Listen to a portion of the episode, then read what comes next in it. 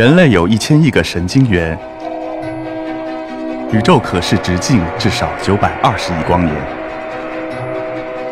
从无限小到无限大，在中科院 SELF 讲坛一起探索未知的世界。本节目由中科院 SELF 讲坛出品，喜马拉雅独家播出。好，讲到我们珊瑚礁的状况，我说建立了它的变迁，就是十多年的数据吧。刚开始十几年前，我们珊瑚礁到现在为止是什么样的状况呢？有两组数据，我们统计近岸的珊瑚有百分之八十消失了，离岛的珊瑚礁由过去的造礁石珊瑚的覆盖率，就像森林覆盖率一样，这个数字有百分之六十五十覆盖率，到现在是多少？百分之十到十五。当然也不是我们国家，全球都是这么样的凄惨。我们刚刚讲了，全球变暖也是百分之十五左右。但是我们国家跟全球不一样，全球提到的是埃尔尼诺全球变暖影响引起的，而我们国家主要主要是什么？人类破坏。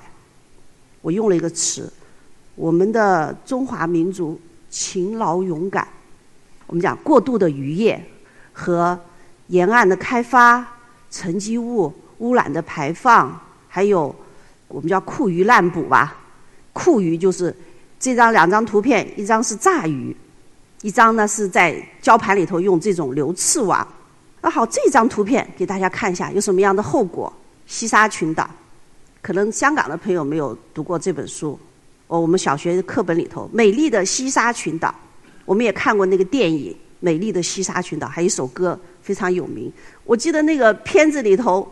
用船拉的珊瑚、海龟、龙虾、海参。那现在我们西沙怎么样呢？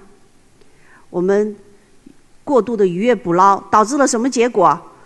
我们从鱼虾贝藻的天堂，到了我用了一个词，待会有两张照片，一片死寂，没有什么生物了。而且呢，零七年呢，毁灭性的最后一根稻草是什么？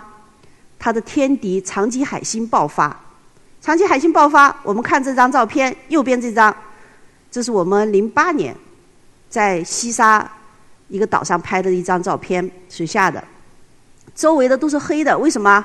周围的珊瑚都被吃光了，被长鳍海星。一个长鳍海星一天能吃多少？两平方米的珊瑚。它不喜欢吃中间这块白的，我们叫筒心珊瑚。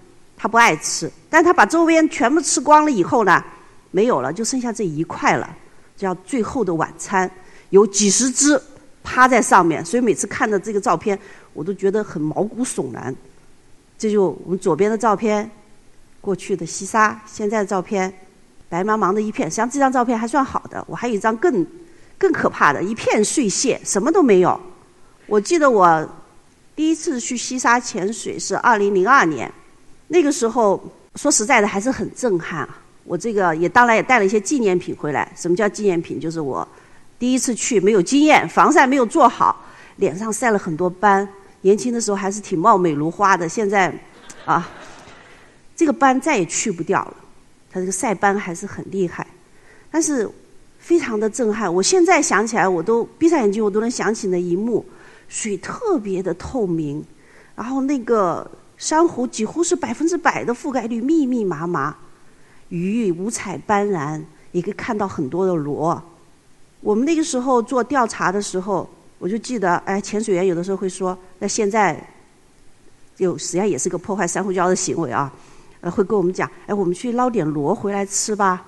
就是我们干完了活，啊，是还剩下一点气，我们五分钟，五分钟去溜一圈，可以拿一兜螺回来，加菜。现在去西沙群岛潜水，我潜了一瓶气，四十分钟，一瓶气到五十分钟，我看到了两个螺，我都很激动啊！所以我觉得这个对比真的是太强烈了。那同时，我们刚才讲的珊瑚礁很重要，为什么？珊瑚礁是海底的热带雨林，生物多样性高，它为海洋生物提供。非常多的海洋生物提供它的家园，很多海洋生物在这里生衍繁息。珊瑚礁还有一个功能，就说我们说珊瑚礁是提供渔业资源的，我们很多。呃，统计数据说有七亿人是依赖于珊瑚礁生活，在珊瑚礁里头取蛋白质的。那么如果没有珊瑚礁是什么后果？那么它还有一个作用，我们叫保礁护岸的作用。珊瑚礁跟红树林一样，它在岸边，因为它是什么？它有很多，就是我们叫三维的结构，凹凸不平。当一个海浪过来以后，经过珊瑚礁，它能够消减海浪的非常多的能量，所以它当台风、风暴潮。和海啸来临，如果它经过了珊瑚礁海草床或者是珊瑚红树林，它就会消减掉非常多的能量。它这很大的浪到到了岸边，都会好很多。那么如果没有珊瑚礁，什么后果？这张照片就是印度洋海啸，因为海岸破坏太厉害了，海啸来临，它的浪就直接就打到了岸边，所以造成非常大的损失。死了很多的人。那好，我们面临珊瑚礁目前这个状况，我们就在思考了，我们做些什么？那我自己的背景，水产养殖到这里也挺管用的了，就开始了我们这个修复珊瑚礁技术的一个研发。这张照片是什么呢？是我们在这个苗圃，那我们就开始研究了苗圃的建设。实际上，造礁，我们说在海底种珊瑚。跟陆地植树造林是很像的，我们要有苗种，建苗圃，这也是一种苗圃，树形苗圃，这是我们跟国外学的。刚开始的时候，我们搞科研，我们国家搞科研都是这样，我们比别人落后，必须承认落后，但是我们也辛苦啊，我们一直在不停的追赶，我们也团队也是这样，我们开始是学别人，但是我们现在，我们待会也会说，我们还是我觉得还是小有成的。这是我们一种树形的苗圃，可以看看我们这个规模，这个只是一小部分。那么我们研究它的繁殖生物学，它什么时候产卵？这个受精卵如何分裂、发育到孵卵幼虫，怎么复着？我们去观察，在繁殖季节，我们团队非常的辛苦，它是晚上九十点钟才产卵的。我们在临近产卵那两三天，我们都是一到了夜晚，我们就待在水底。去观察它什么时候产卵，然后我们去收集这些受精卵，我们去把它培育。因为在海里面它存活率是很低的，我们把它带到岸上来，我们可以培育很多的幼体，然后再放流，这也是一种修复的手段。那这我们是苗圃，可以看到，刚才提了，我们建了很多叫小有成，我们建了四十亩的苗圃。我们从第一期建苗圃的时候，是用在野外采集了大概。两万株还是三万株的小段枝，那么我们到现在为止，我们一年可以在这个苗四十亩的苗圃里头，我们可以产差不多七万株的苗。也就是说，我们我们修复，我们建了三百亩的修复区，我们不用再再在野外采苗了，我们都是自己培育的苗。我们把这些苗再底播到海床上去修复珊瑚礁。实际上说起来容易，说是植树造林，我们在海底植树造林。比在陆地要辛苦艰难太多太多，一套装备三十多斤，我我自己每次下水的时候，他们都是跨下去的，我都是都是翻下去。为什么翻下去？我实在是这套装备站不起来，还要跨下去，觉得这个太重，真是很重。然后呢，我们要在水底要搬这些我们做的生物胶，我们还要打桩，在水底下打桩，可在岸的岸上打钉子，这是完全概念的。在水底下打一个钉子，我们可要抡那个大锤，要抡三四下才能打进去一个钉子，因为它失重，所以完全概念是不一样。而且呢，我们也是要离岛，比方说我们在三亚也好，我们在西沙也好，我们做研究，我们都是要租船出去。台风来了或者说浪大的时候，真的是怎么说呢？人家很多人都问我，说你晕不晕船啊？我说晕船，晕船什么感受？生不如死！我开始的时候在船上说算了，到水里头去，水里头就不晕了吧？跳到水里，跳到水里，实际上那个水里也有浪。原来都觉得是不是我咬着呼吸嘴，我在水里头会不会吐啊？也会吐，哎，别咬着呼吸嘴吐一下，然后再咬回来。就说这个，这是经历真的是很多很多。就是说它在比陆地上要艰难很多很多。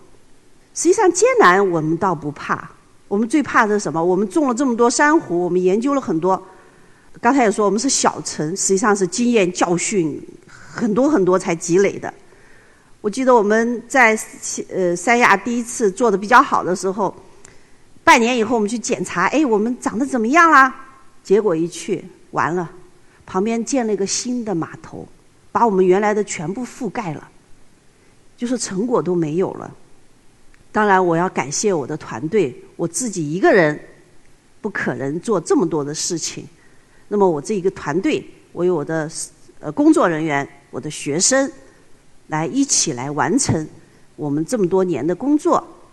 当然要讲了，是不管是我也好，我团队也好，实际上我们的力量还是真的非常的这个，应该说非常的微小。但是我自己觉得还是很有信心啊。